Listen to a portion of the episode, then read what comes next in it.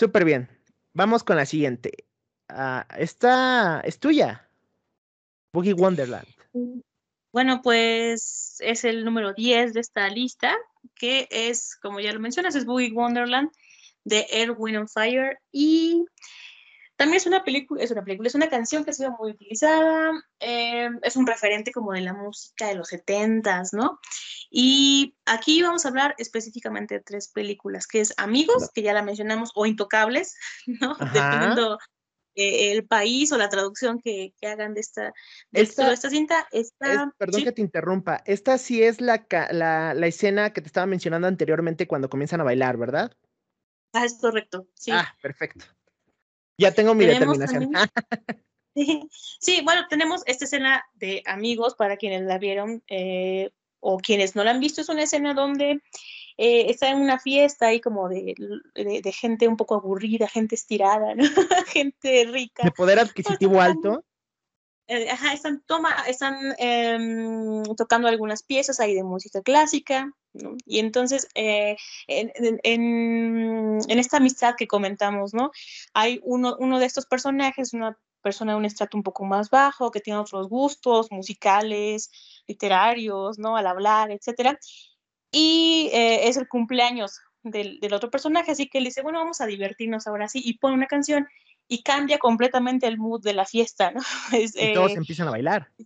Todos empiezan a bailar, pero es una escena eh, gratificante, no sé, a mí me encanta, o sea, la cuentas y dices, bueno, se paran todos a bailar y ya, pero me parece que es una gran escena porque te contagia, o sea, te dan ganas de pararte a bailar. a mí me pasó cuando la vi, entonces es una, una, una muy buena escena. También está en Happy Feet, no sé, me, comentaste que no te gustan mucho esas películas de eh, Happy me parece una película muy bonita, me parece así como muy inocente, son unos pingüinitos y en esta, eh, en esta escena ellos comienzan a cantar, es una especie de musical y hacen una versión que no es la interpretada por Edwin and Fire, sino que la interpretan estos pingüinitos con coreografía y todo. Y es una escena bastante grata también, ¿eh? es una escena muy curiosa y divertida. Y tenemos también. esa, si quieres, la menciono yo. Tenemos a, eh, tenemos a The Nice Guys, The Nice Guys, que es eh, en América Latina se conoce como dos tipos peligrosos. Eh, habían dos títulos, estaba dos tipos peligrosos y dos tipos buena onda, dos tipos buenos. bueno, por, por, ahí va la parte de la, de la traducción o la, la adaptación que se tiene aquí en América Latina. Y esta película eh, me remonta un poquito también a lo que es este ah, eh, la última producción de Tarantino. Ay, se me va. Era una vez en Hollywood, Once Upon a Time in Hollywood. Por la mera atracción que tengo hacia Ryan Gosling y hacia Russell Crowe. Híjole, eh, toma tú primero tu determinación. Bueno, pues yo creo, en el caso de esta película de Nice Guys, a mí no me gustó tanto no sé. Y fíjate que los actores que tiene son muy buenos, o sea, pues está Ryan Golding, está Russell Crowe, que son grandes actores.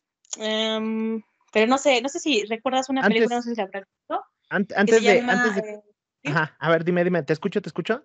No, no, hay una película que se llama El Gran Lebowski, no sé si la has visto, y creo que eh, no roban, pero como que está muy inspirada, o tiene como muchos elementos de esta película, entonces cuando la vi no me pareció tan tan original, pero bueno, es una película entretenida también. Y ya para hablar de mi veredicto en esta ocasión, me quedo totalmente con amigos. Ah, claro. pues, y sería eh, amigos o intocables. Mm. Que que bueno, es que el simple hecho de escuchar esa canción y ah, estoy completamente seguro que quienes hayan escuchado la canción y hayan visto la película, pues lo mismo, ¿no? Y si pudiéramos hablar de una escena en específico de, de, de amigos, pues es esta, la del baile, ¿no? La verdad es que entre paracaídas, el baile y cuando van a ver su obra, que la venden no sé en cuántos miles de dólares. Y pues sí, evidentemente, eh, amigos va ganando en ese sentido, pues adaptó completamente, la hizo suya esta canción. Sin embargo, pues también me gusta mucho eh, la actuación de Ryan Gosling. Te quería preguntar, ¿has conocido alguna película mala de Ryan Gosling? Eh, eh la verdad. Has, has dicho. No, no, no. No, mala no, ah, estoy intentando hacer memoria. No, hay una que se llama, no, pues que todas las que se vienen a la mente, por ejemplo, este, Blue Valentine, está El primer hombre, La luna, me parece que le pusieron en español. Sí, sí, sí. Que, también es muy buena. Está, La La Land. La La Land no me gusta, pero bueno. Ah. ¿No te gustan los musicales? Sí me gustan los musicales, de hecho, pero con La La tengo ahí una cuestión que no logro conectar con los personajes por algunas situaciones. Eh, entonces no me gusta tanto, fíjate. Ah, pero la actuación es buena, o sea, el tipo es buen actor, es muy buen actor, ¿no? Creo que ha sido de los, creo que ya entra como en esta categoría de actores, ya sabes, Leonardo DiCaprio, que empezaron como galancitos. Ajá, sí, sí, sí. Que empezaron como galancitos, este, en algunas películas hay como rosas, y pues, demostraron que eran buenos actores, o no sé si fueron mejorando conforme pasaron los años, pero ya están del otro lado, ¿no? O sea, sí eran caras bonitas o atractivas, pero ya superaron eso, no sé. Dato curioso de Enigma Sound. Em, la primera vez que se pudo apreciar en una producción relativamente eh, fuerte de televisión, la primera vez que se pudo apreciar a Ryan Gosling fue en Escalofríos. En un capítulo de Escalofríos, esta serie de terror para niños que salía, en, que se transmitía aquí en, América Latina, bueno, en, en, México se transmitía en el Canal 5. Era un Ryan Gosling niño y es en, uno de estos capítulos de donde él tiene una cámara que todo lo que él fotografía se vuelve realidad. Eh, y está bastante, bastante raro ver a un Ryan Gosling mocoso. Pero, este... ¿Es la primera vez que sale, que lo vimos en pantalla? No, no es la primera vez que, supongo que no es la primera vez que se ve en pantalla porque digo, llegó directamente a, escalofrío, supongo que ya más antes. Tiende mucho, eh, cuando hacen carrera desde que son jóvenes o que son niños, tienden mucho a que más antes salían en comerciales, en pequeños cortos o producciones así para la televisión. Pero yo, yo, yo, yo en lo personal, la primera vez que, eh, que pude haber identificado a Ryan Gosling como actor, que después se me hizo la cara familiar, fue en escalofríos. Yo sí veía escalofríos cuando, cuando estaba morrito. Y ah, este, y ahí sí dije, oye, este yo lo conozco. Ya cuando, cuando lo vi en, en, películas ya más grande, eh, que fue El diario de una pasión, dije, este muchacho ya lo había visto antes. Entonces por ahí me puse a buscar y sí, evidentemente ya lo había visto en, en, en escalofríos, que era ese capítulo que te digo en específico, era como uno de los que más me había traumado. No sé por qué, que ya ahorita lo veo y es la mera nostalgia de estas animaciones y estas, estos efectos especiales de, de, bajo presupuesto, que pues con la tecnología en aquel entonces, ¿no? Que se podía hacer, pero uh, fue lo que más me traumó en ese entonces y, y sí, ya después dije, Ay, Ryan, Ryan Gosling es este actor. Me quedo a todo esto, ah. también, ajá, ¿ibas a mencionar algo? No, que de hecho él, él viene como de esa camada de actores que, que, dicen que iniciaron en el club de Mickey Mouse, que aquí en México nunca llegó. que era un, programa, bueno, un programa como pues estadounidense donde hacían, me imagino que concursos o actividades ahí para niños. Y bueno, tenemos grandes estrellas, ¿no? Del pop, como Justin Timberlake, está Christina Aguilera, Britney Spears. De hecho, hay una foto por ahí en internet, seguramente, que yo recuerdo si no mal recuerdo que salen ahí Britney Spears, está Ryan Gosling ahí. Em, pero bueno, a diferencia de todos los demás que siguió en el camino de la música, ¿no? Este, pues él sigue el de la actuación. No sé si, si sea buen cantante, a lo mejor también tomó clases de, de algún instrumento, de canto, pero él se, eligió la, actuación. Mira, que, la verdad, al fin de cuentas también eh, poder apreciar el talento en la música o como tú lo mencionabas al inicio, si, si un artista, si un cantante, si una banda, si eh, alguna canción, un instrumental causa algo en ti, pues para ti va a ser buena música. Porque no me voy a guiar con eh, los comentarios de las televisoras cuando transmiten, por ejemplo, los Óscares.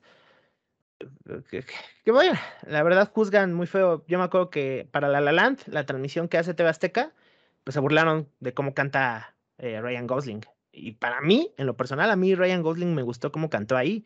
Eh, el, chico aprendió a tocar el piano. Eh, sí, no es el mejor cantante, pero no es malo.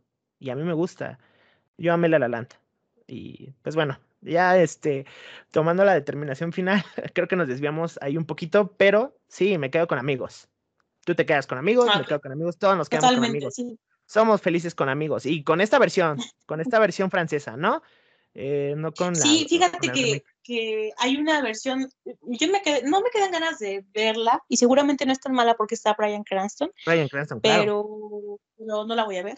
y, no estaría curioso nada más ver qué canción utilizaron. No sé si utilizaron la misma canción. Como dato curioso, hace tiempo me encontré con un, este, con un, un, un trailer de la versión argentina de Amigos y allí ya eh, oh. hicieron, bueno, no sé si ubica, si has visto La Casa de Papel, bueno, uno de los actores que eh, parece que se llama Palermo, no sé si es como el argentino, él hace el personaje de Omar Sy, no sé cómo se pronuncia, este, de ese actor francés, y en la escena esta de la fiesta ponen una cumbia, entonces, ah. vi la escena ahí. Vaya. Entonces dije, bueno, la, ahora sí que la tropicalizaron, ¿no? Entonces, eh, no sé, en la versión, eh, en la versión estadounidense, no sé qué canción habrán puesto, sería interesante como buscarla, ¿no? Quizás utilizaban la misma, no sé, pero creo que el efecto que da eh, Boogie Wonderland en esta, en esta película es, em, es único, ¿no? O sea, no creo que se pueda replicar. Y, ese es este, pues es esa escena que, que te deja marcado. Y, y, este actor, o sea, las caras también te, te, te transmiten mucho. Ah, me quedé, me, quedé sacado de onda con esto que me dices de, de, la versión argentina. Che, como que sí, sí por ahí sacaron la etiqueta y ponemos una cumbia.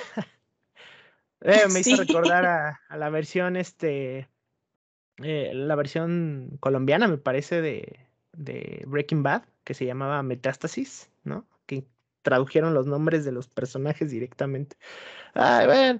igual me gustaría dedicar un episodio para estas versiones, estas copias de bajo presupuesto que no son, pues no es para juzgarse, pero pues sí es, es raro ver cómo, cómo adaptan ciertas producciones y las, eh, las parodian hasta cierto punto y también pues tratan de imitar las escenas y las calcan. Pues bueno, nos quedamos con amigos y esa escena nunca se va a olvidar. Earth, on Fire, on en a déjà parlé. Écoutez, c'est une tuerie. Alors C'est que ça, non Ça, c'est autre chose, ça, c'est sûr. Ah ouais, hein Appelez-moi par mon prénom, je réponds plus, là. Brice. Brice. Non, je réponds pas. C'est parti.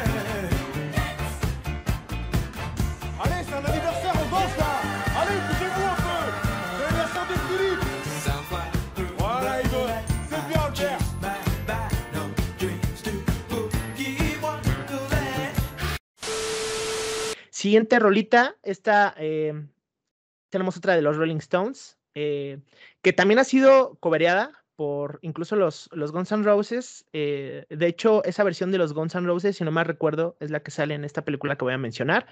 Y estoy casi seguro que la has visto.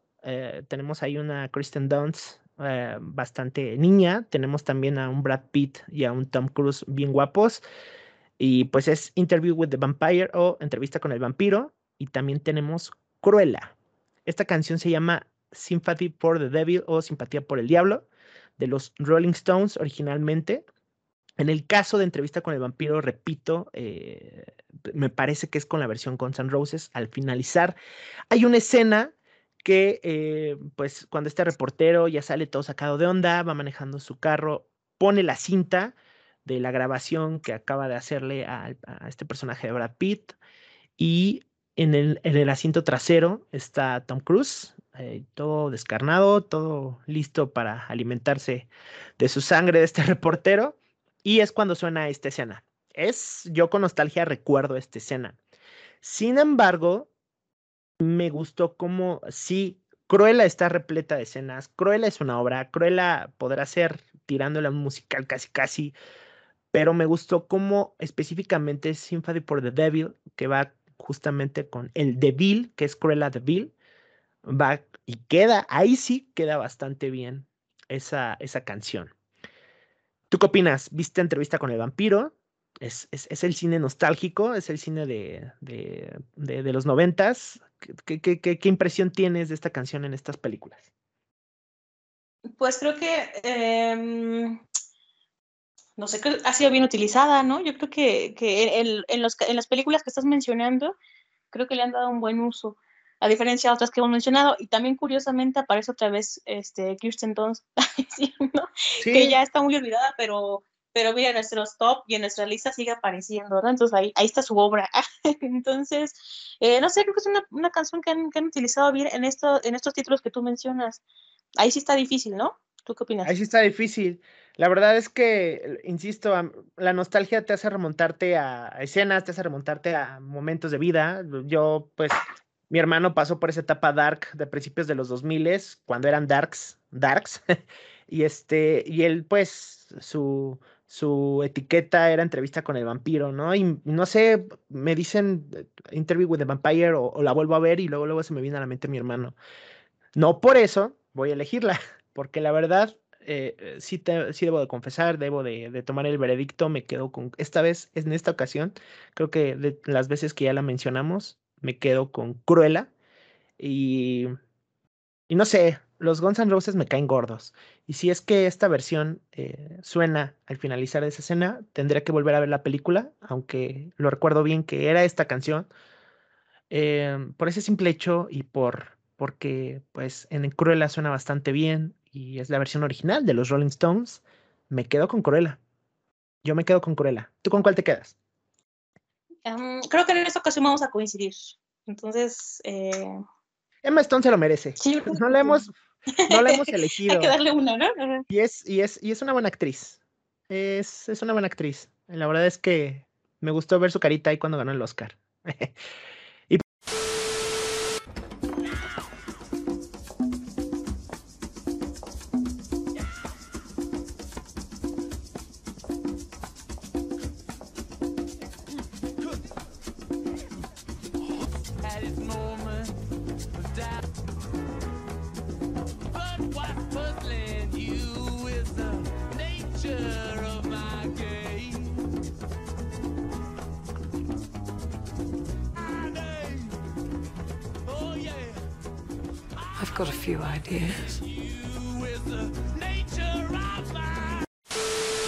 Pues bueno, este ah, menciona la siguiente canción que, que es muy, muy famosilla también. Bueno, bueno, vamos con nuestro siguiente puesto, eh, que es I Am a Believer, que seguramente muchos la recordarán por una película de animación, como de creo, eh, de Shrek. No sé si tú lo ubicas, si la viste, si recuerdas esta canción. Creo que, creo que ahí sí no hay mucho yo sé que salió una versión de, en otro idioma, es, un cover para la película. En, este, en esta ocasión, eh, eh, Anaid decidió o se inclinó por, evidentemente, Shrek, que es igual, el, siento que esta canción fue hecha para, para esta película, aunque no fue así. Y también está una versión recientemente eh, para la película de Jojo Rabbit. Digo, no hay mucho que decir, no hay mucho que decir. Esta es canción de Shrek. Sí, ¿no? Yo, la verdad es que yo, eh, Yo-Yo Rabbit no recuerdo exactamente si sale en alguna escena. Estoy casi segura de que es parte del tráiler o de los créditos, porque yo no recuerdo haberla visto. Pero, pero sí es una, es, una reversión, es este, es, es, en el idioma propiamente de, está, cantada en alemán, pero sí, este, es alemán. fíjate, hasta con eso, ¿no? No estamos seguros si fue para, para la película o fue para el tráiler, pero, ah, ya, suena, suena con Shrek, es es, inevitable escuchar I Am a Believer de Smash Mood y remontarte con Shrek, ¿no?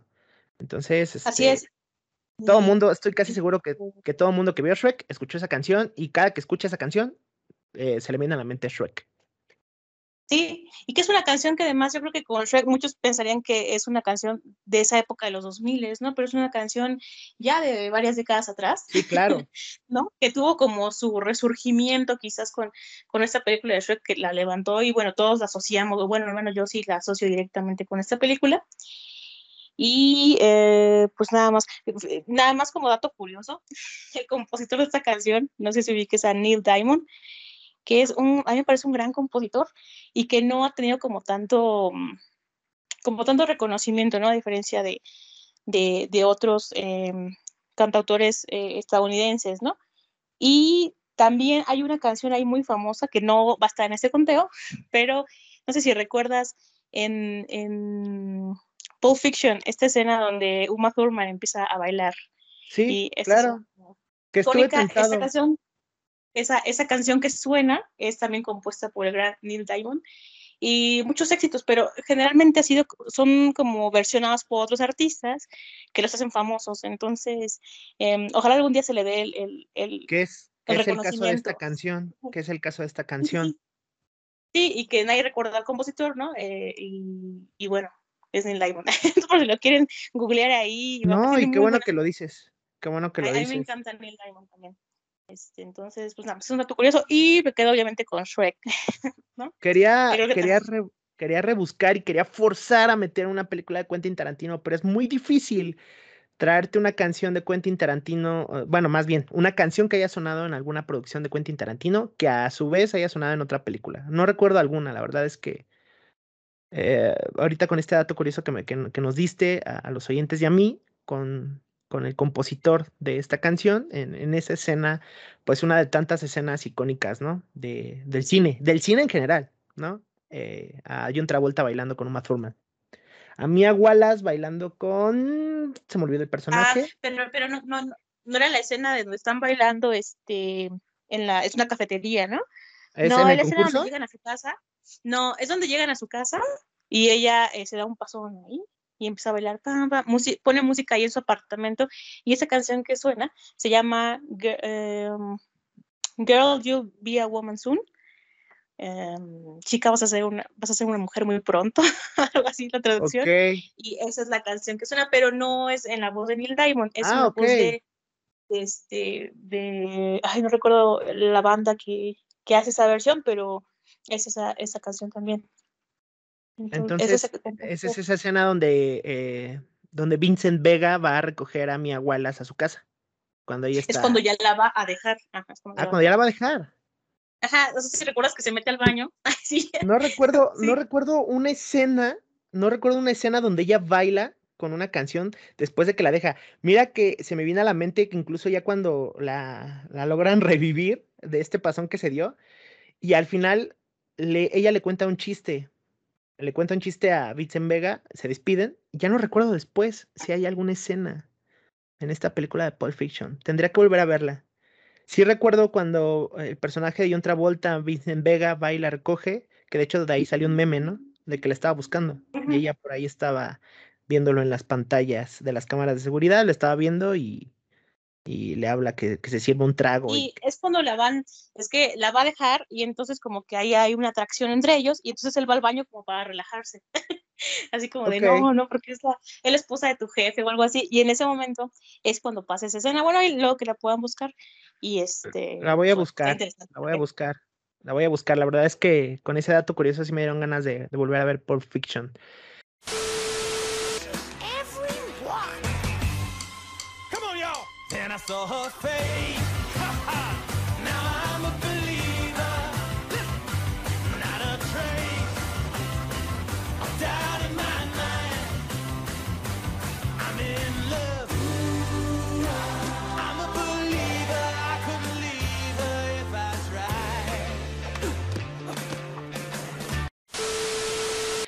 ¿Qué más tenemos? Ay, yo creo que aquí sí nos vamos a dar un, jalón de greñas tú y yo, ¿no es cierto? Es este eh, The Great, uh, Great Geek in the Sky, Great Geek in the Sky de, de Pink Floyd, que me dice de por aquí Anaid que no sonó en la película que se llevó el Oscar por, por mejor película extranjera, me parece. Eh, no recuerdo bien por, por, qué se llevó el Oscar. Roma. me parece que fue mejor director. Mejor director, ok. Me parece que sí, ahorita te lo confirmo. Sí, sí, sí. Y tenemos la película Crazy. Ah, primeramente, me gustaría en algún momento, cuando por ahí charlábamos de Roma, Híjole, no es una película que a mí me haya gustado. E, es más, no es una película que vi completa por la simple trama, eh, dejando atrás de que haya sido cine mexicano.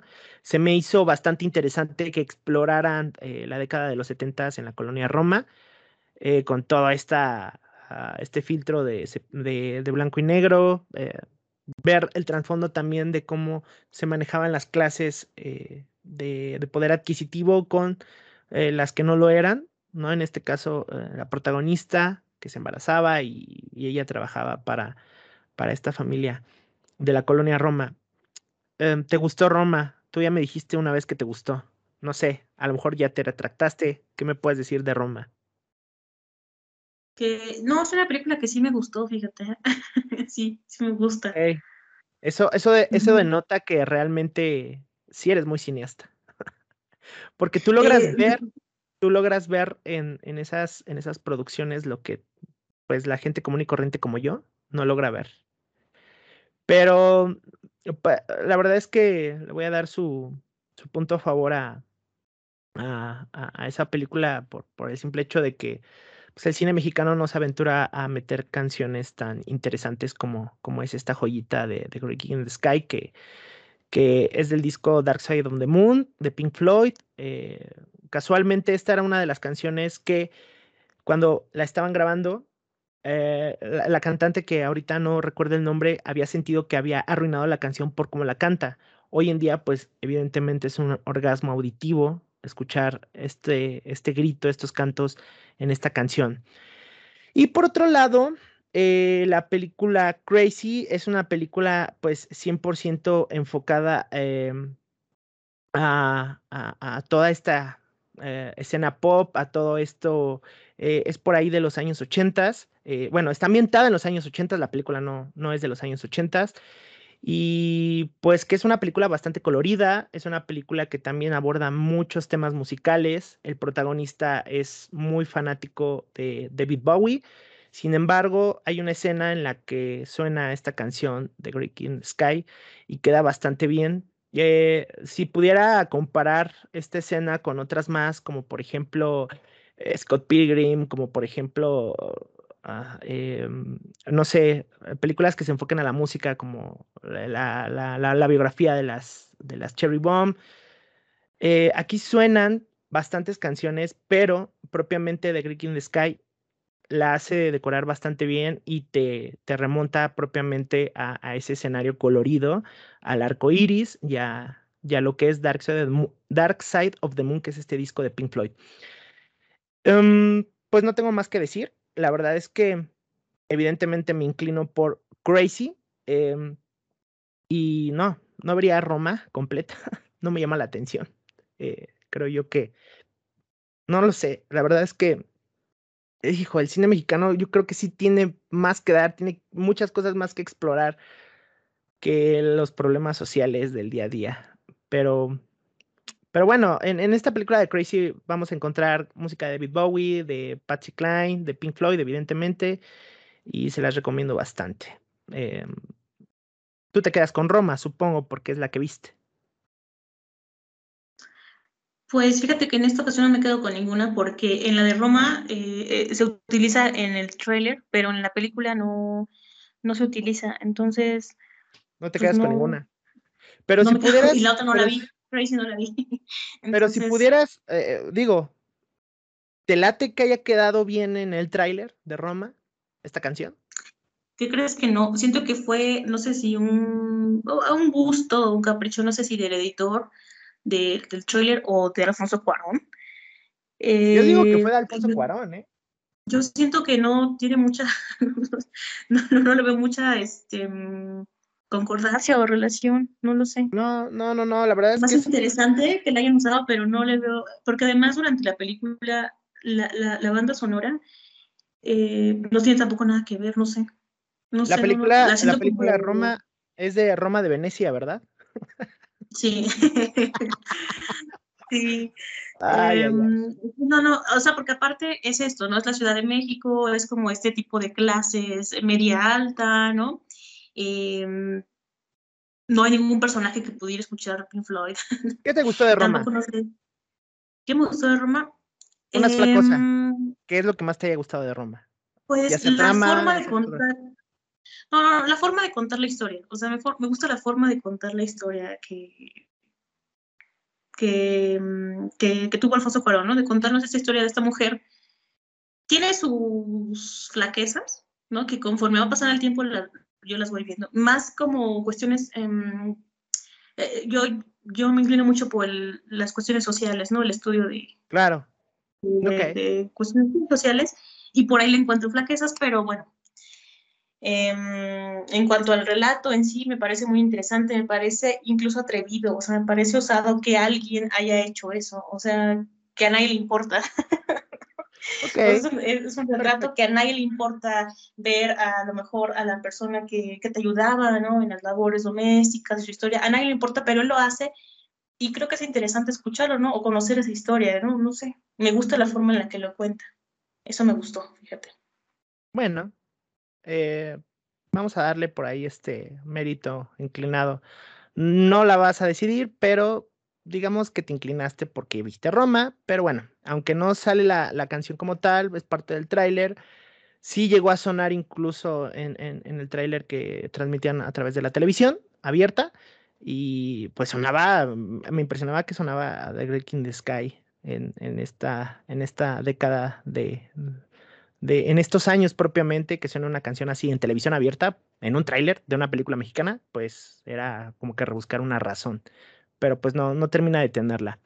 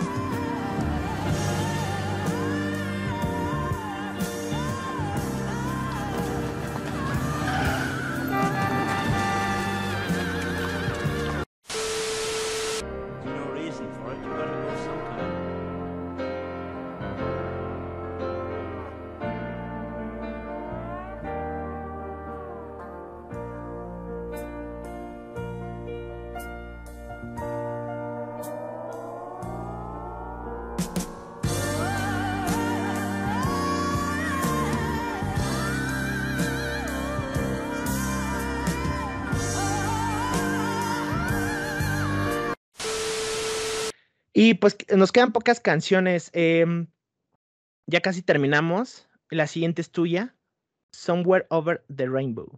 Que, ay, bueno, esta canción es. No sé cómo describirla. Es, es, Me entristece esta canción. ¿Tú qué podrías decir ahí? ¿Dónde la escuchaste? Sí, la verdad es que tiene una aura ahí bastante interesante, como que te da una te provoca un estado de ánimo ahí entre nostálgico, esperanzador, tierno, no sé, ¿no? Y bueno, es una película, fíjate que es interesante porque em, la canción original es Somewhere Over the Rainbow, que es original pues del Mago de Oz, ¿no? Entonces la escuchamos obviamente en el Mago de Oz, con este personaje de Dorothy, ¿no? La canta en la película. Y em, también sale e, esta misma canción, así como tal, eh, en Sintonía de Amor, no sé si, si la recuerdas, o sea, es como Sinfonía de Amor, ¿no? Sinfonía de Amor. No, es Sintonía de Amor, porque es, un radio. Ajá. Mm, no la recuerdo. Es de una frecuencia. Es con Meg Ryan y Tom Hanks, están muy jovencitos ellos y se oh. enamoran por una. Se enamoran a través de una de una estación de radio. supongo, que ha de ser, supongo que ha de ser noventerona la película, ¿no? Y creo que es como ochentera, ¿eh? Creo que es como los ochentas. Pero es una película, fíjate que es un, es un guion muy bien escrito, pero es una película de esas románticas, pero no sé, como entrañables. Es, es una, una, película muy linda. Bueno, ahí suena también esta, esta canción. Acabas de decir que es de. Eh, aquí actúa también eh, Ryan, dices. Es Meg Ryan y Tom Hanks. Oh, ok, me vienen escenas a la mente. Eh, Meg Ryan, pues, eh, la que la hemos visto en, Un Ángel Enamorado, y ahorita que lo estoy poniendo con Tom Hanks, creo que, ah, bueno, tengo vagas escenas, pero ahí suena esta canción, dices, ¿verdad? Sí, bueno, es que ellos tienen dos películas que hicieron juntos, que una es eh, Sintonía de Amor y la otra es la de Tienes un email, que ya es, no me gustó tanto. Esa sí la conozco. Em, ajá, pero Sintonía de Amor es como más entrañable, no sé, es como más, más tierna, no sé. Hay como más magia, es bonita y suena ahí esta canción. Y también la película de Australia, que a mí me parece una, una película bien hecha, sí. Eh, es hollywoodense, obviamente, pero creo que está muy bien hecha y creo que la gente lo olvidó y aparte no tuvo el éxito esperado y a mí me parece una superproducción en cuanto a las dimensiones económicas que supuso eh, elaborar esta película y aparte me parece bonita, una, una, historia muy bonita y una película bien hecha, no sé, y diferente, porque no siempre, no siempre sitúan ciertas películas como en Australia, ¿no? Y como intentaron como contar la historia de su gente, eh, mezclándola con una historia romántica, entonces eh, me, gustó esa película mucho. la verdad es que la miscolanza perfecta, Nicole Kidman y Hugh Jackman. Y este, tenemos también para David Wingham. Vaya, de esta película a los, a los tres que conozco son, ah, son a, Hugh Jackman, Nicole Kidman y David Wenham. Tengo vagos eh, recuerdos de esta película, sí la vi en algún momento.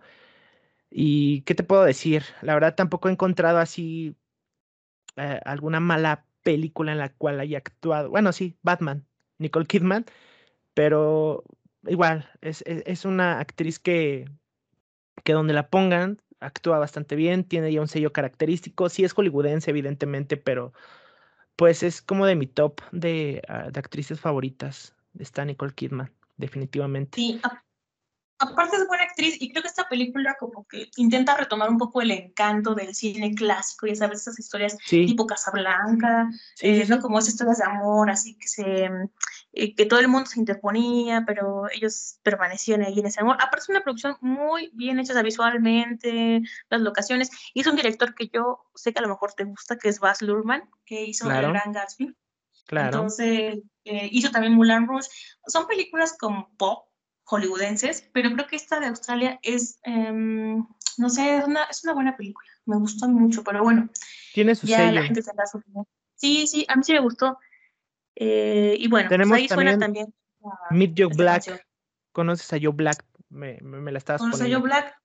Y lo interesante de estas últimas dos, tenemos a Conoces a Joe Black y a Como si fuera la primera vez. No sé si la recuerdas. Sí. Con Adam Sandler. ¿Cuál? ¿La versión mexicana? Ambas, no, es cierto. en ambas suena en la última parte, ya en el final.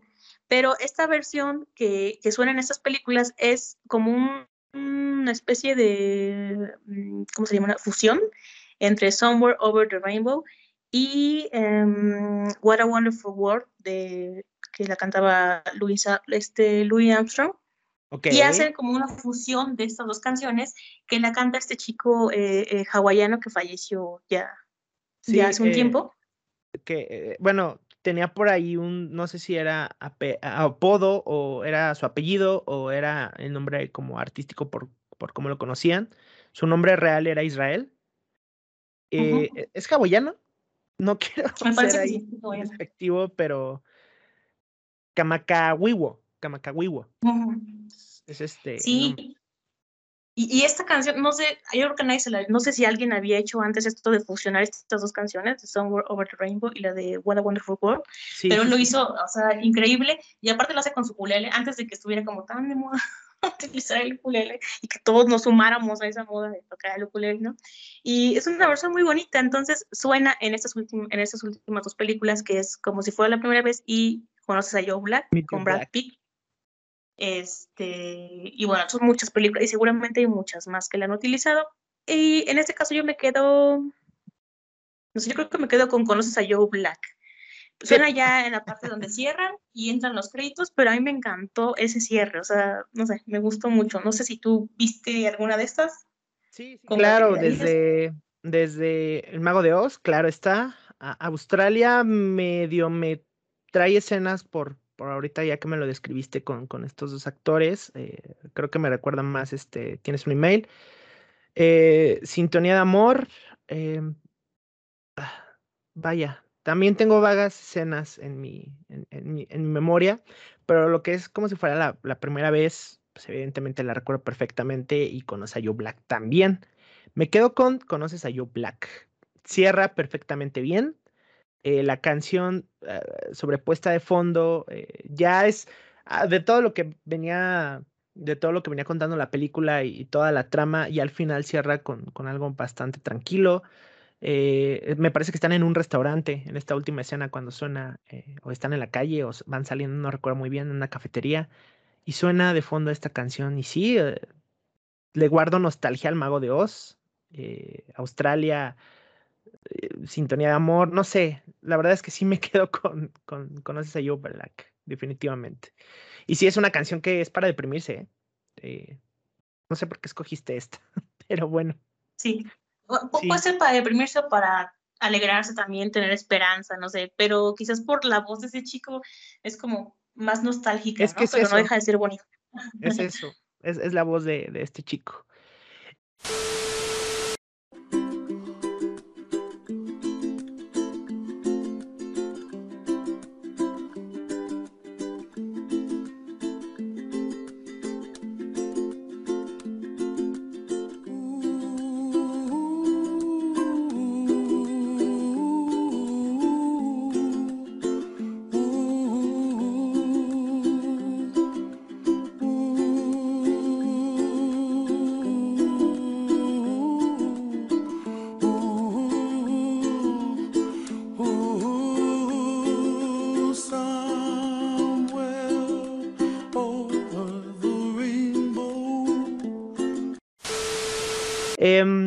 Perfecto. Vamos con la siguiente canción, que es eh, Every Breath You Take, una canción de The Police, eh, bastante romántica, bastante conocida también.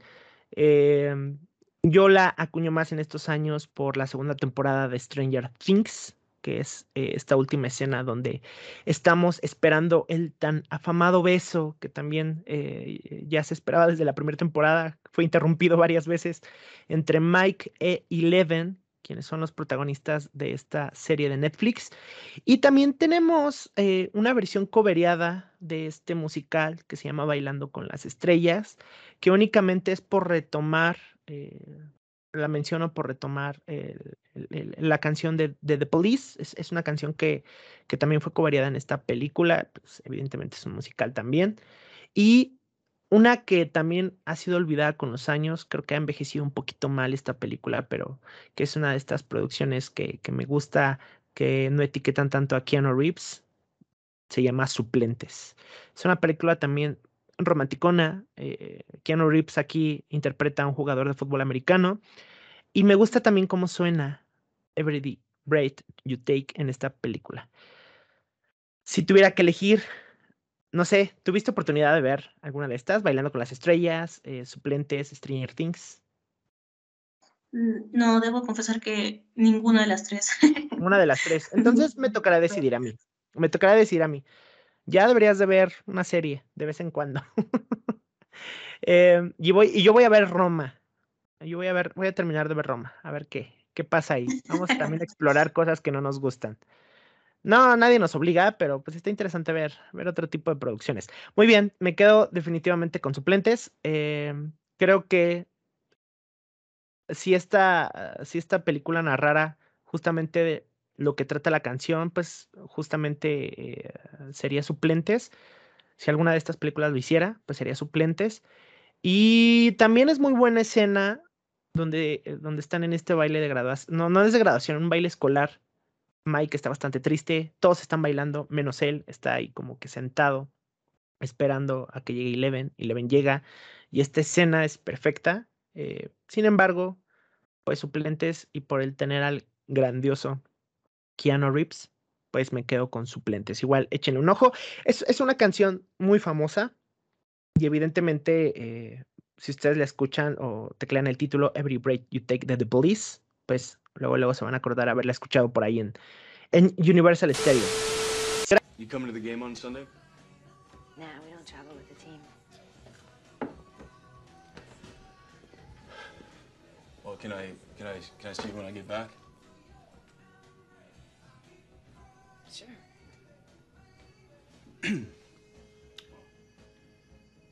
Good night, Annabelle. Good night.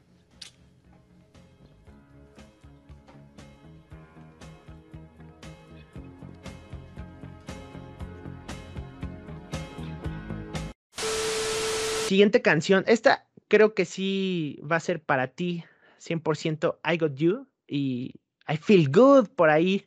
El título real es I Got You. Es de James Brown. ¿Y qué me puedes decir de estas dos películas que elegiste? Son animadas, son tuyas, son animales que hablan. bueno, pues tenemos eh, una eh, canción, yo pienso que es como muy jocosa, como muy juguetona, ¿no? Siempre la utilizan como, no nada más en esas películas, sino en varias, como para mm, darle ahí un aire divertido a la escena, ¿no? Y bueno, aquí recuerdo dos películas donde sale que es Garfield, eh, la versión live action animada, y Paddington. Entonces, también salen 50 sombras de Grey. Ah, sí. Entonces, Qué raro. Ah, ah, creo que mm. sí. Eh, me parece, y era lo que estábamos, este, estábamos platicando antes de entrar a, grabar, que esta canción suena, pero en el bar en el cual se encuentra a Christian Grey, a esta chica protagonista, va y la recoge porque está bien borracha. Entonces, ah, vaya, la escena, digo, la, la, canción ahí está de relleno, pero como dices tú, es una canción pues bastante explosiva y se la feel good. Y pues yo creo que quedaría en, en, estas dos películas. ¿Cuál eliges? ¿Garfield o Paddington? No lo sé, fíjate que nada más mencionar que en la versión de las 50 sombras de Grey no es la versión que canta James, este, James Brown, sino es una versión este, de Jessie G, que a mí me, me, gusta mucho cómo canta ella, es una, no sé si la ubiquen, la ubiques, es una este, cantante de pop. Sí, sí, sí, claro como que no ha sido tanto jalón como creo que merecería porque tiene una voz, muy, es de las mejores voces yo creo del pop ahorita actual, ¿no? Pero pues no, no ha tenido como mucho reconocimiento. Y su versión está interesante, es como más lenta, no tiene como esta energía que, que, muestra o alegría que muestra la versión original, pero bueno, está interesante. Y yo creo que me quedo en esta ocasión con Paddington porque es una película que me gusta, entonces pues eh, elijo esta. Ah, aunque Garfield también tiene ahí su, su reconocimiento por habernos traído uno de los personajes más queridos de, de, las caricaturas al mundo de live action. Qué lástima que fue Adrián Uribe quien interpretó, más bien quien dobló aquí en México a este personaje. Dios. Ah, por eso a veces. Bueno, en fin, Odi, eh, el, perrito. Eh, ahí sí me encantó cómo, cómo actuó el perrito. Muy bien, ya vamos entrando a lo nostálgico, vamos entrando ya a los cuatro últimos lugares. Eh, eh, nos tardamos un poquito más de lo que tenemos previsto para este podcast, pero está padre.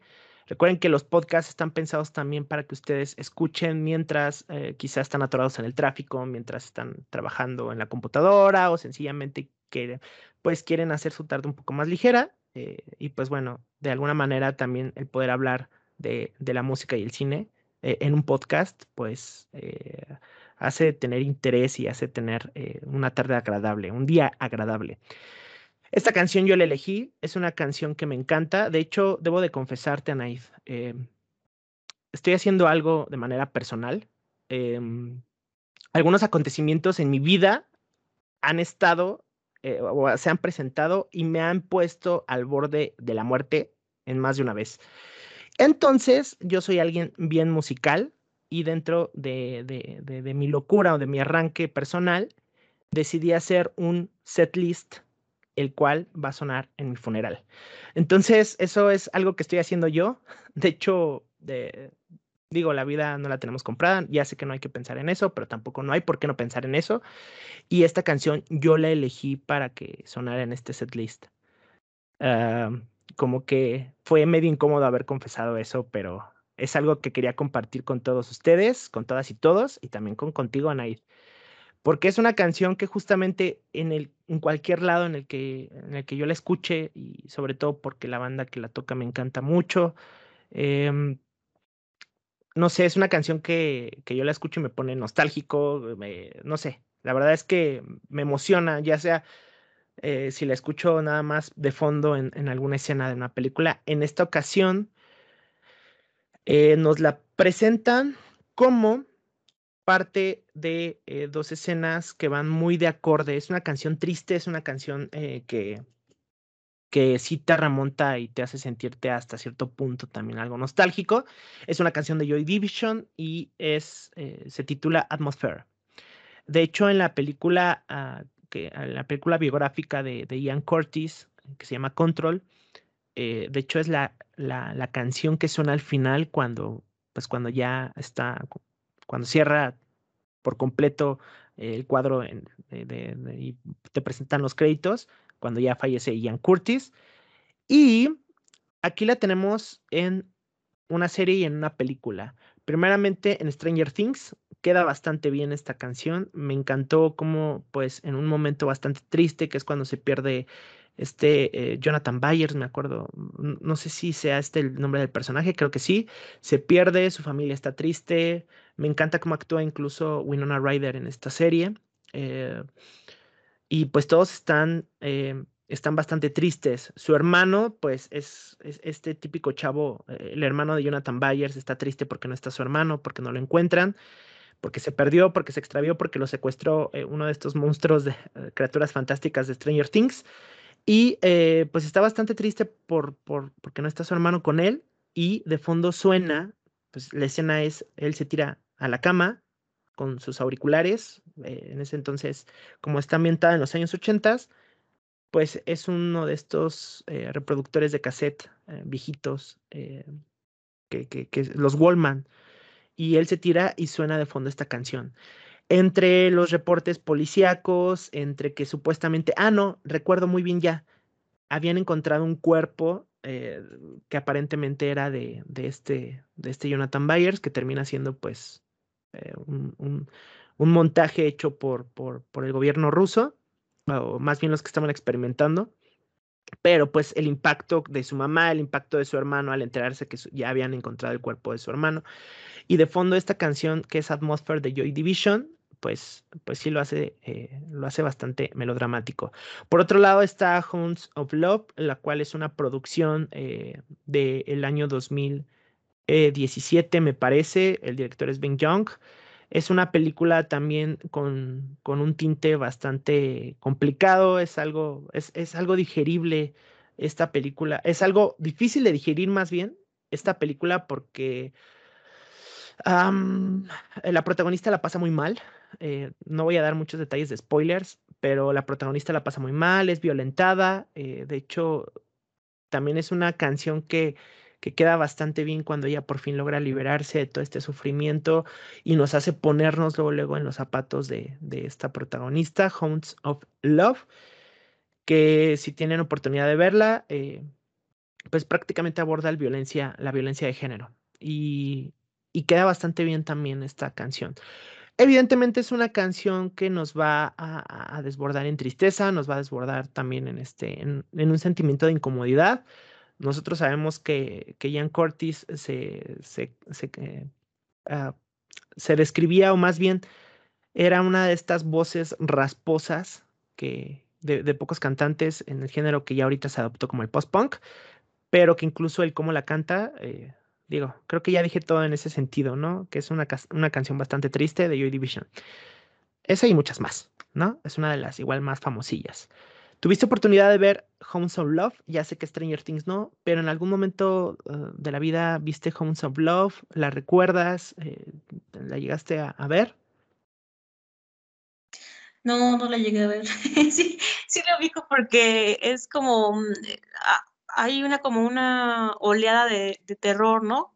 De cine de terror que viene ahorita diferente, ¿no? Como una propuesta distinta a lo que es el terror hollywoodense, ¿no? Principalmente por Corea y en este caso en Australia, ¿no? Entonces sí lo vi, pero no, no, este, no, no la he visto. No como tú dices. ¿Es buena? ¿Es buena? ¿Tú la recomiendas? no, yo la recomiendo bastante. es, es, dependiendo también de, de, los gustos de cada quien. Eh, eh, a mí en lo personal, pues es, una película que sí es como que, como anillo al dedo del género que me encanta. Pero, eh, pues si te quieres evitar pasar un mal rato o sencillamente no ver cosas pues un poquito feas en tanto a la violencia hacia la mujer, pues no la veas y, ya. Eh, depende de qué perspectiva tengas en el cine, ¿no? digo, hay muchas películas que te pueden causar sensaciones diversas, pero si tú en el cine eh, para ti o lo categorizas como yo en el cine la voy a pasar bien, pues con esta película no lo vas a hacer. Ah, quizá al final, quizá al final cuando suena esta canción, pero este, pues nada, eh, ya más allá de lo que platiqué y de todo el choro que me acabo de aventar, pues sí es una canción que, que, que pondría en mi funeral. Y de hecho ahí está en mi setlist personal.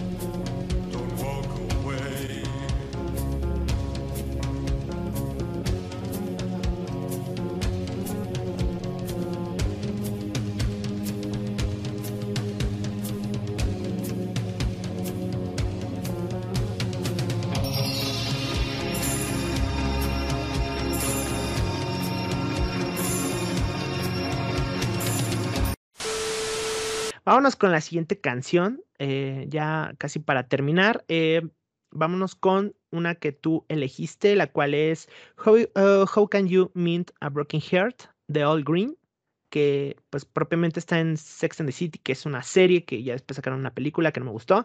Nothing Hill, Escándalo Americano y El libro de Ellie, que esta es una producción de Netflix. Entonces, ah, adelante, ¿tienes algo que mencionar de esta canción?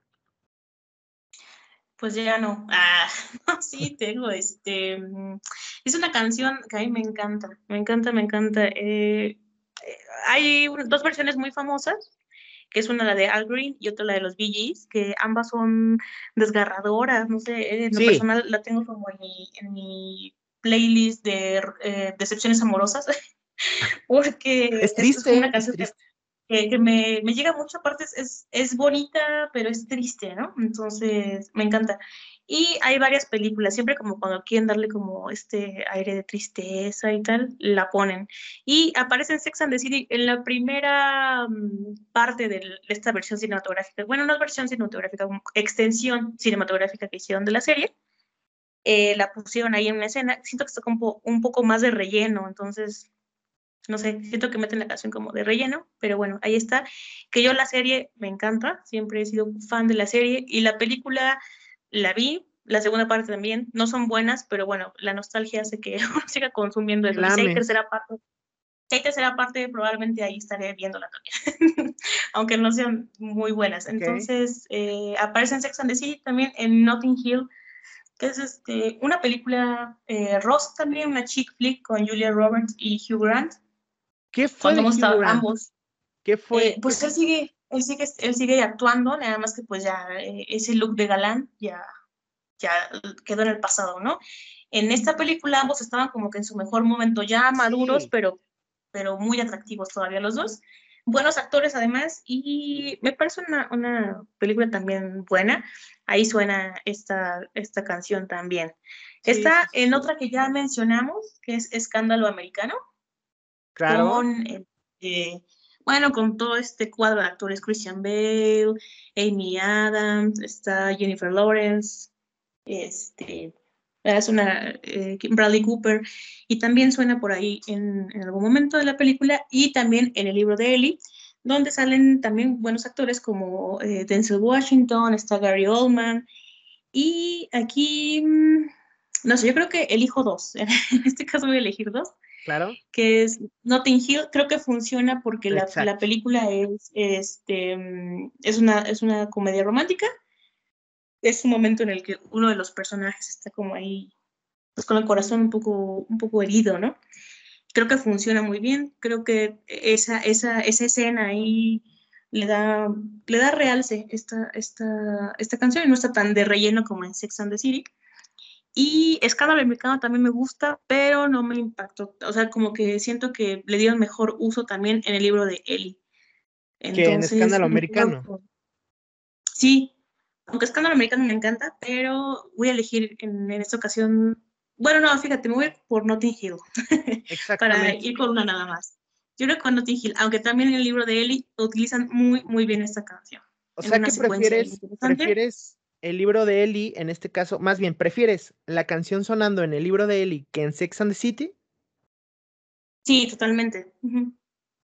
Mm, interesante. Ok. Ok, pues vamos a darte ahí el, este, el, punto en estas dos películas. Eh, ¿tú, ahí te vas por alguna? Ah, Nothing Hill, claro. Eh, pues tú lo acabas de decir, tú ya lo describiste eh, en cómo se conocen, en, después lo que pasan por, por, por este romance. Híjole, pues sí es una película muy cliché, también hay que aceptarlo, pero em, eh, igual te doy el melancolismo de la, de la canción. Eh, escuché las dos versiones, tanto de los Bee Gees, tanto la de All Green. Creo que la de All Green queda mejor. Eh, si la quieres, si tú la quieres o quieres representar una escena nostálgica, una escena de, de ruptura amorosa, dices tú, pues creo que la versión de All Green queda mejor. Y me quedo con Nothing Hill. Eh, aunque sea una película cliché de amor, eh, de que nos conocimos de la nada y que después eh, movemos cielo, mar y tierra para estar juntos, me quedo con Nothing Hill. Además, porque sí debo confesar que amo a, Hugh Grant, aunque te digo, o sea, no sé qué fue de él. Como dices tú, era el, era el rostro favorito de Hollywood en aquellos años. Ahí tiene, es de esas caras que, que, que, tú, las, tú las ves y como que te, no sé, te transmiten un a este chico me cae bien, es, es buena onda. Y, fue, bueno, él estuvo, casi siempre lo, lo, lo, eh, lo, relacionaban con películas románticas, ¿no? O de romance cómico también. Y sí, me quedo con, me quedo con Nothing Hill, un lugar llamado Nothing Hill. ¿Ok? Ok. Goodbye.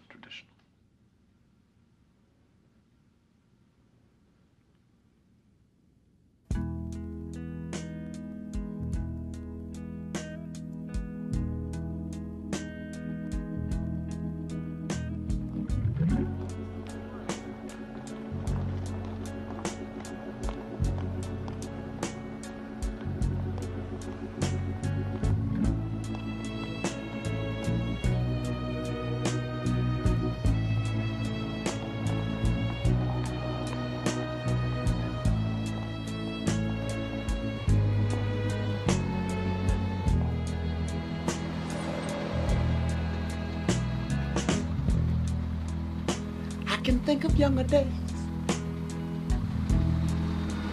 when I lived for my life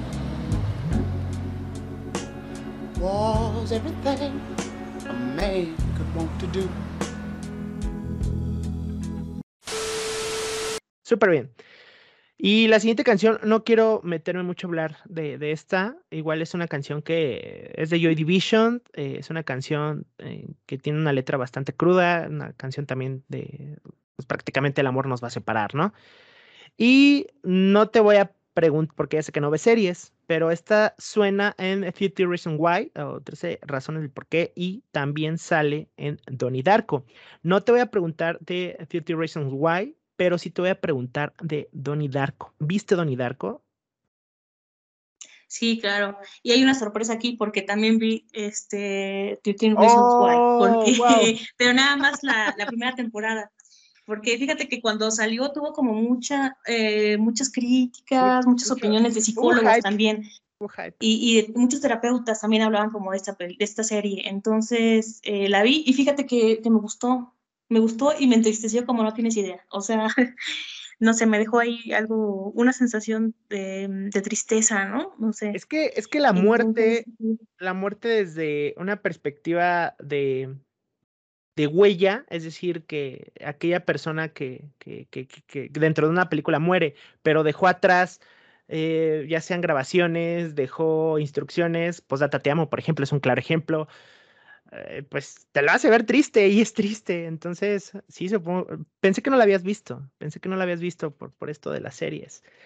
Y por otro lado, Donnie Darko, pues es una película que ya se hizo de culto, es una película eh, que a, mi gusto eh, tiene mucho hype también en su momento. Ya, ya al día de hoy ya fue, me atrevo a decir que incluso fue un poquitín sobrevalorada porque pues en sus años no tuvo tanta aceptación, eh, incluso desde de, este nuevo milenio, de, principios de los 2000, tenemos a un, Jack Hillengal bastante joven, sus primeros papeles hollywoodenses importantes, y pues es una película que también explora, eh, no, la verdad es que no termino de entenderla, pero que explora también la bipolaridad, explora también eh, cierto grado de, de, suspenso, terror.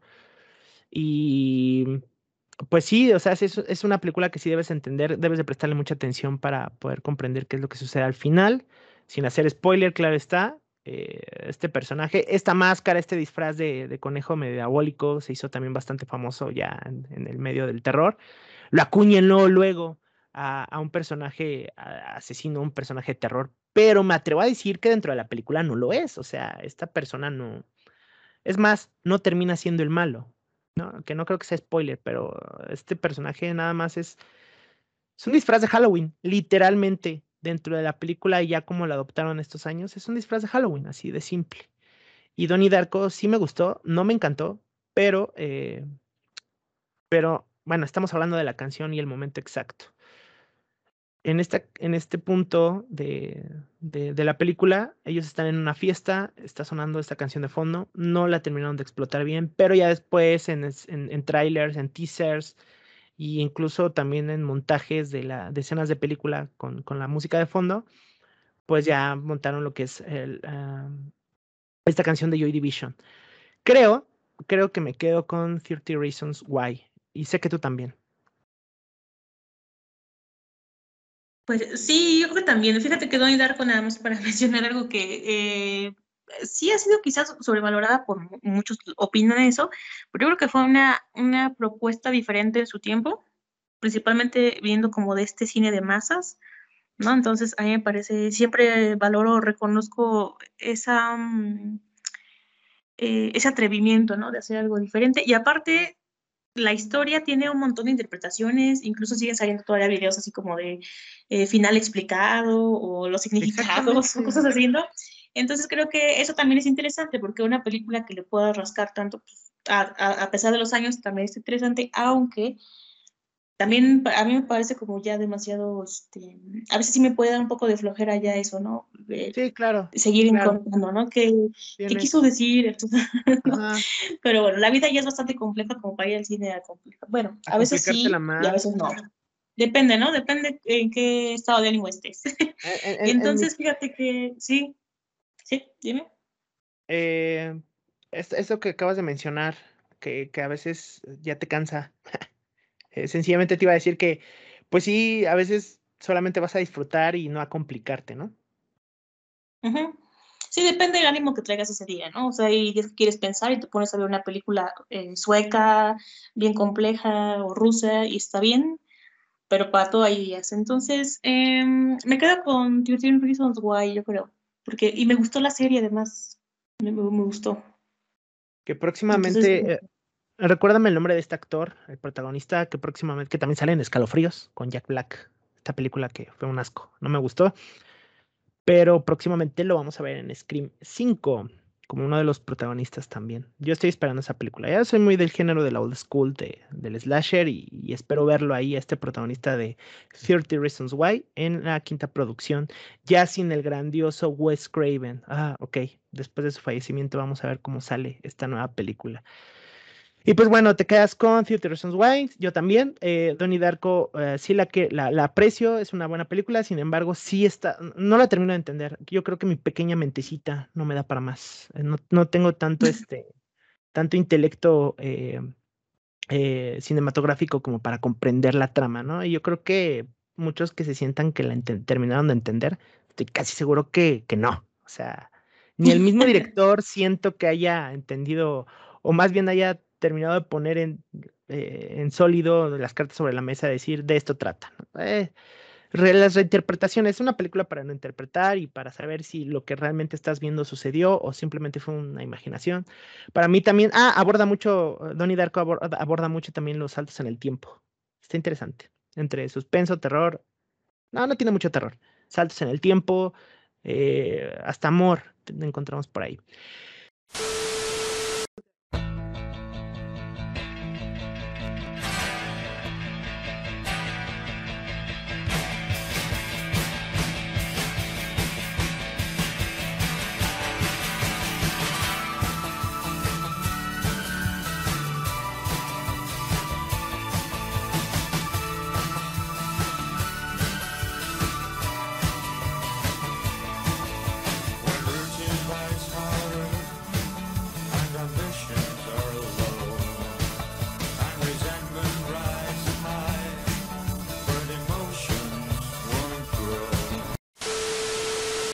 Y dos últimas canciones, una tú y una yo.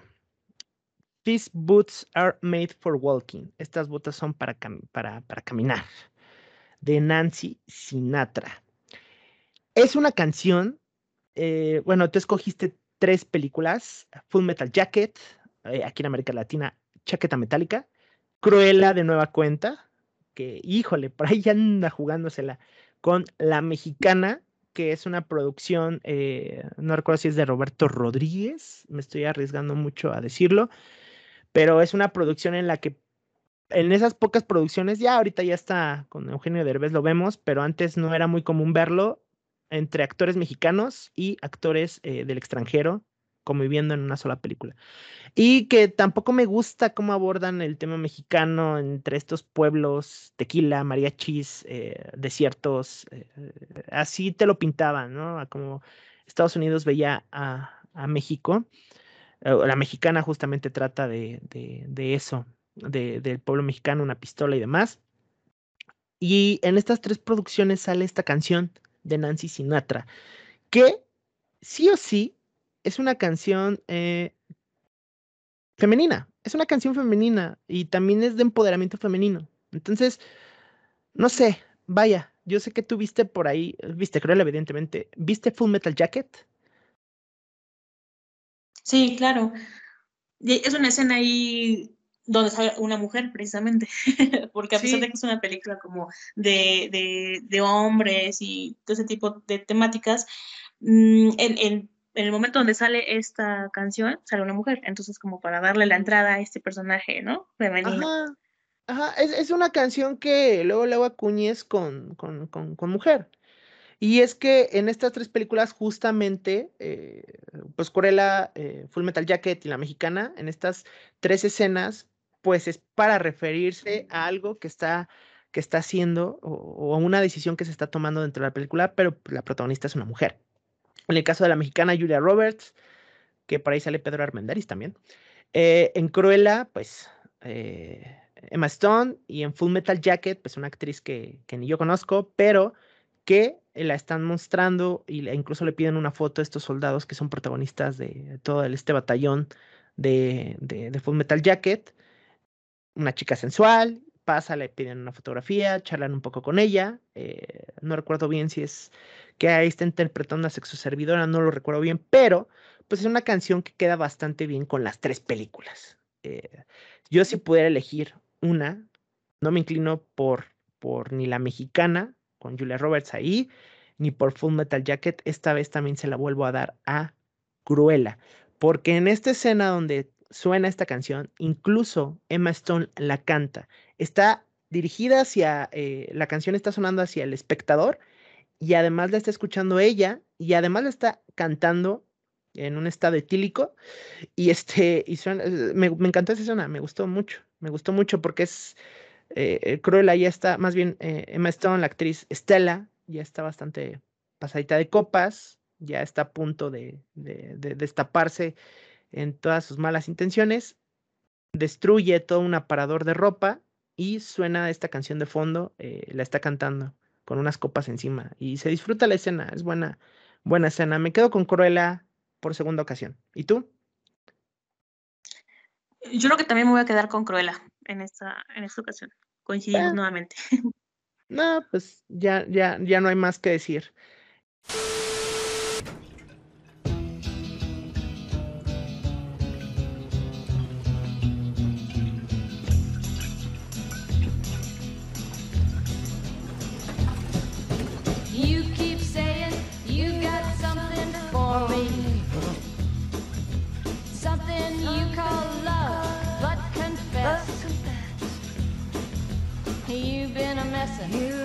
Shouldn't have been a messin'. And now someone else is getting all your best. These boots are made for walking, and that's just what they'll do. One of these days, these boots are gonna walk all over you. I just can't leave you looking like that. Be cruel. Yeah. Cerramos con esta última, listo, pues ya es la última canción en nuestra lista. Em, fueron bastantes canciones em, y bastantes películas. Esperamos que, a ustedes les haya traído buenos recuerdos. Cierro con esta. De hecho, voy a ser honesto. Esta canción eh, fue, fue una de las causas también por las cuales yo decidí hacer este capítulo. Se trata de Héroes de David Bowie. Y es una canción que si no la tratas bien, en tu película no es, eh, no va a quedar bien y pues no va a ser tampoco bien recibida por parte de los fans de David Bowie, que hay que tratarlos como pequeñas criaturitas de porcelana. Las ventajas de ser invisible y Jojo Rabbit. Tengo mi determinación desde que lo pensé luego y también tengo, pues, de ahí viene también una película, una de mis películas favoritas. Y eh, tú viste ambas películas, estoy seguro. Sí, sí vi las dos. ¿Y qué crees que no tengo? Eh, no sé, no, tengo una decisión porque se me hace muy difícil. Las dos me gustaron un montón y creo que además las películas cierran con, con, esa, con esa canción, ambas. Y no sé, creo que la utilizaban muy bien. Yo no sé, eh, tengo ahí. Te, te, voy a hacer el recordatorio ahí. En el caso del, bueno, para empezar, la versión que son una de héroes de, que originales de David Bowie, en Jojo Rabbit suena en una versión alemana, ¿ok? Pero es, la música es exactamente la misma, no hay cambios de tono, no hay cambios de ritmo. En Jojo Rabbit suena eh, eh, al finalizar, eh, cuando este protagonista, cuando Jojo Rabbit baila con, con esta chica que es judía, es una escena, uh, yo la, te voy a ser honesto, yo cuando la vi lloré en, esta última escena. Y también en las ventajas de ser invisible suena. En una de las escenas que pues es tanto, te representa como que la unión, la amistad y al finalizar pues eh, le escuchan, ¿no? Eh, este personaje, eh, ¿cómo se llama la actriz de, Harry Potter? Se me va el nombre. Casi no soy muy fan de las películas de Emma Watson. Emma Watson, correcto. Fíjate, este, a muchos les gusta Emma Watson físicamente. Emma Watson sale por la ventana, más bien por el, el, el, quemacocos de una camioneta pickup, levanta las manos y suena de fondo Héroes de David Bowie y dice, amo esta canción y, y, las aperturas van pasando por debajo de un puente y pues la unión, la amistad, ¿no? Como que pues ahí la canción la pusieron ahí porque, ay, héroes, suena bonito y demás. Ya tengo mi determinación. ¿Tú cuál decidirías? No, pero no la pusieron por eso. Bueno, bueno, es que eh, con esa cierran pero hay un pequeño monólogo al final de esta, de esta, de esta película y yo creo que sí está muy, bueno, eh, mm, respecto a la historia del chico, que es el protagonista, ¿no? De, las cosas las que pasa y todo esto, creo que es como un canto de liberación y es un pequeño monólogo precisamente cuando suena esta canción. No siento yo que esté relleno, ahí bueno, son opiniones, ¿no? Diferentes. Son opiniones divididas. Yo sí siento, yo siento que sí está justificada la, utilización de esta canción y ay, me conmovió, ay, no, no me conmovió, pero sí me gustó mucho. Más que Jojo Rabbit. Es que también me conmovió mucho Jojo Rabbit. bueno, Jojo Rabbit sí me conmovió, las ventajas de ser invisible no, pero sí siento como ese ánimo liberador del personaje, del, protagonista de este chico, después de todo lo que pasó. Entonces, no sé. Pero quien levanta las manos, eh, al fin de cuentas, es, Emma Watson, ¿no? Y él la está viendo desde, me acuerdo de, creo que está sentado en el asiento y la está viendo hacia arriba y ella va con las manos abiertas, ¿no? Asomada por, por el capote de la camioneta, ¿no? Sí, sí, pero igual me parece una liberación porque dice, bueno, el momento, estoy parafraseando, no recuerdo exactamente cuál es el monólogo que dice, pero es como que este momento importa, quiero vivir el hoy, entonces, me parece como interesante porque era un niño que estaba, era un niño, ¿no? Que, que, fue abusado por su, me parece que era su tía o algo así, y tenía ese trauma del abuso sexual. Entonces, eso le impedía como relacionarse con mujeres, con amistades. Y al final, cuando son estas canciones, es como que esta chica me encanta y quiero ser libre y quiero admirarla. Entonces, esta niña abre los brazos. No sé, me gustó. Me gustó eh, la escena en sí, como, como, como la diseñaron me gustó mucho. Y yo Rabbit, pues también. ¿Dirías tú que es difícil, es, difícil decisión? Para mí sí, fíjate. Para mí sí, me gustó, me gustó mucho las ventajas de ser invisible. Y yo Rabbit, pues también. Entonces, ay, no sé.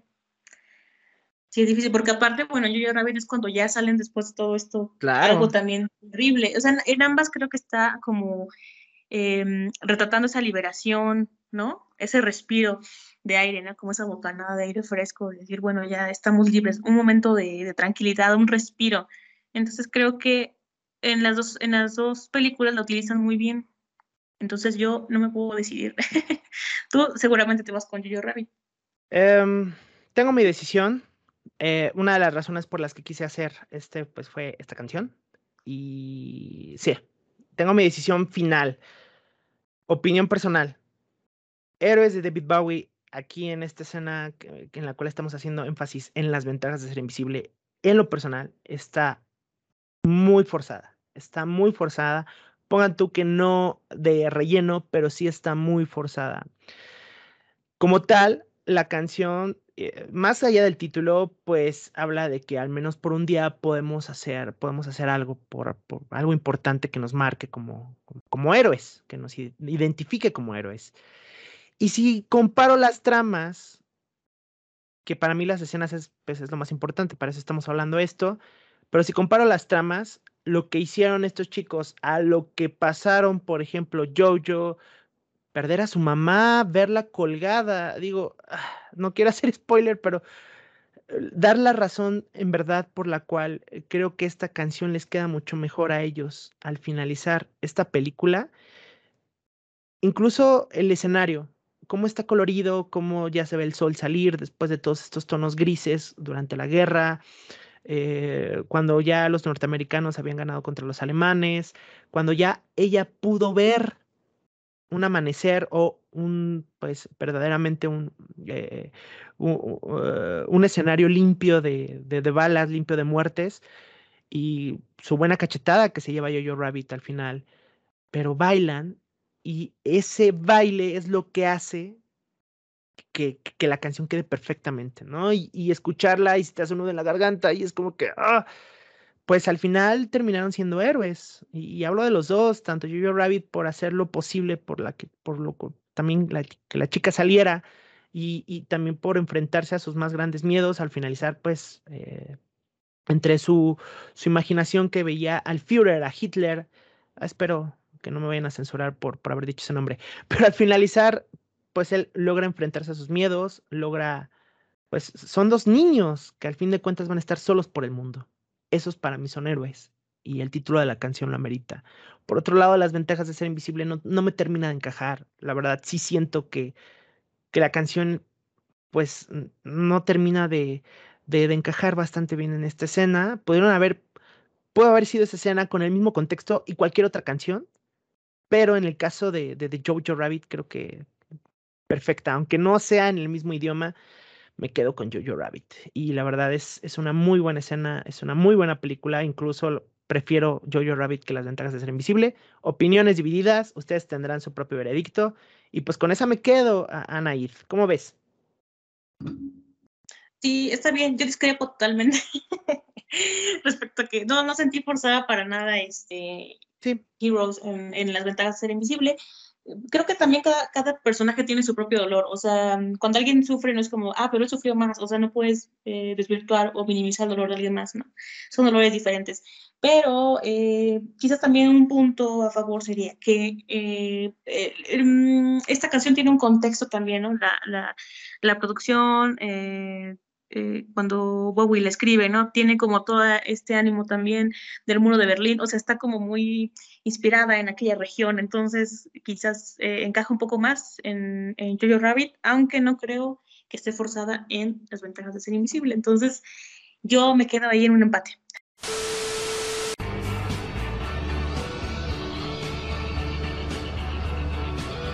Oh my god, what is this song? Right? I have no idea. Have you ever heard this before? Never. Patrick, we've got to go through the tunnel. Sam, it's... Patrick, it's the perfect song! No. Mama Patrick says no. Patrick. Patrick, it's Sam. It's Sam speaking to you. I'm begging you to go through the What is she doing? Uh, don't worry, she does it all the time. Turn it up! You got it, Your Highness. Oh, we can be heroes for one day.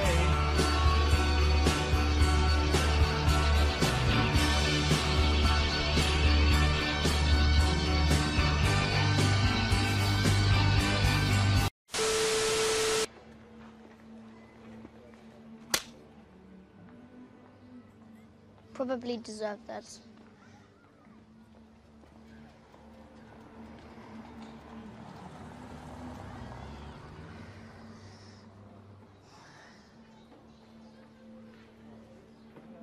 What do we do now?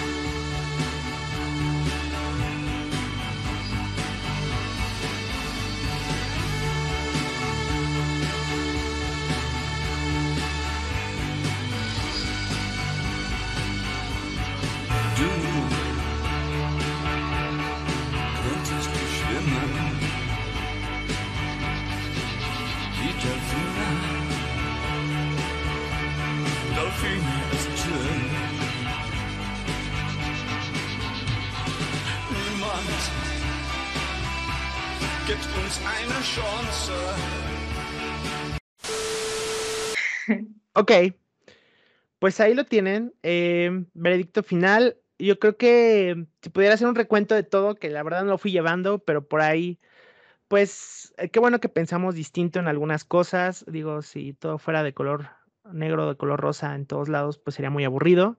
Qué bueno que podemos entendernos, podemos compartir. Eh, la verdad me la pasé muy bien eh, en, esta, en este capítulo que ya se alargó bastante y estoy casi seguro que lo voy a hacer en dos partes. Eres eh, la, primera invitada que, que, logra darme una, una buena plática con la que logro entenderme bien y que claro, este, bueno, perdón, no se voy a salir de contexto. No que logra darme una buena plática y las demás no, sino que pues con la cual pude entenderme en, en, ese contexto del cine, que es, es, pues, es una de las grandes artes que amo y también la música.